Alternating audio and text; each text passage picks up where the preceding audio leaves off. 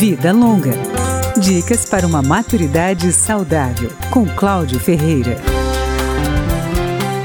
A economista Anamélia Camarano, do IPEA, Instituto de Pesquisa Econômica Aplicada, estuda o envelhecimento da população há mais de 20 anos. Em audiência pública na Câmara, ela trouxe dados do final de 2020 sobre o impacto da pandemia do coronavírus na vida dos mais velhos. O número elevado de contaminados e de mortes provocou, por exemplo, a redução da expectativa média de vida do país em dois anos.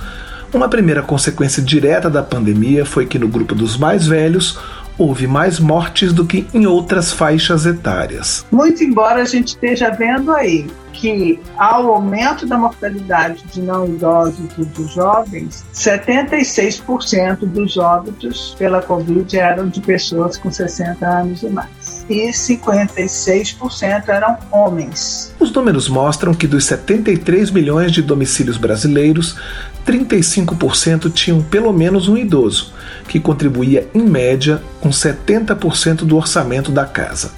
Além de levar vidas, a Covid-19 também tem levado empregos e renda. Cada vez mais famílias dependem da aposentadoria do parente mais velho para sobreviver. Mas a pandemia tem atingido também quem ainda está no mercado.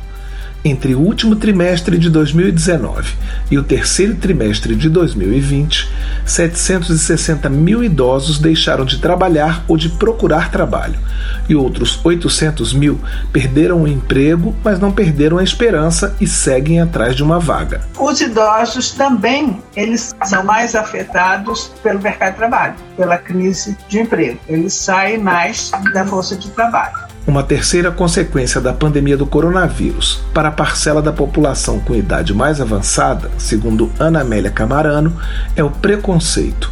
Os mais velhos foram logo classificados como grupo de risco, o que acabou gerando episódios de discriminação. E apesar de o distanciamento social reduzir a possibilidade de contágio, ele aumentou a solidão, que já estava presente na vida de muitos idosos. Vida Longa com Cláudio Ferreira.